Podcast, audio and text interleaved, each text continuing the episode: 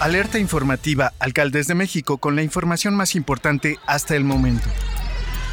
La guerra electoral de las candidatas a la gubernatura del Estado de México ya generó impugnaciones. En la próxima sesión pública del Tribunal Electoral del Poder Judicial de la Federación se discutirán 17 asuntos relacionados con quejas sobre actividades anticipadas de campaña, falta de uso del lenguaje incluyente, vulneración al interés superior de la niñez y la presencia de presidentes municipales en actos proselitistas. Entre las impugnaciones que interpuso Morena contra la banderada de la coalición Va por el Estado de México, Alejandra del Moral Vela, destaca su controversia por una sentencia del Tribunal Electoral que declaró inexistente la infracción de actos anticipados de precampaña y campaña en diversas publicaciones en redes sociales, mientras que el PAN interpuso una inconformidad contra una sentencia por declarar inexistentes actos anticipados de campaña de Delfina Gómez así como de los partidos políticos Morena, Partido del Trabajo y Verde Ecologista de México, derivado de la difusión de un mensaje promocional en radio y televisión.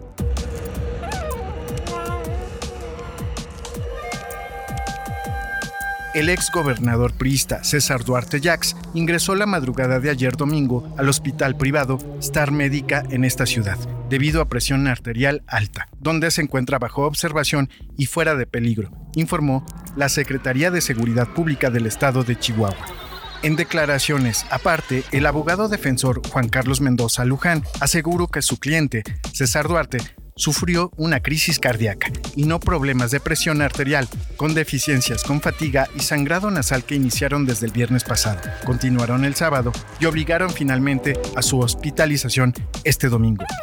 Duarte ha estado en prisión preventiva dentro del cerezo número uno del municipio Aquiles Cerdán en Chihuahua desde el 2 de junio del año pasado, fecha en que fue extraditado por Estados Unidos y ha solicitado el cambio de medida cautelar de prisión preventiva a prisión domiciliaria en diferentes ocasiones, argumentando que padece problemas cardíacos y problemas de cervicales que son derivados de un accidente de helicóptero que sufrió en el 2015 cuando era gobernador.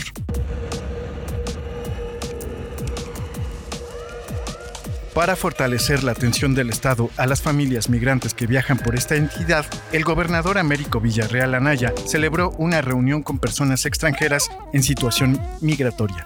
provenientes de Cuba, Ecuador, Venezuela, Haití, Honduras, El Salvador, Nicaragua y Guatemala que son resguardados en los albergues Senda de Vida del municipio fronterizo de Reynosa para resolver las necesidades básicas y atender las circunstancias de salud, bienestar, alimentación, seguridad y la educación de los extranjeros, los titulares del Gabinete Social ampliaron la cobertura de servicios y atención a la persona en tránsito. El gobernante dijo que hay preocupación y es del interés de su administración atender de manera digna a la permanencia en óptimas condiciones de las personas migrantes en estancias temporales de las ciudades fronterizas. Villarreal señaló que hay necesidades apremiantes para mejorar las condiciones físicas del albergue. Por ello dispuso acciones de educación, salud, alimentación y seguridad.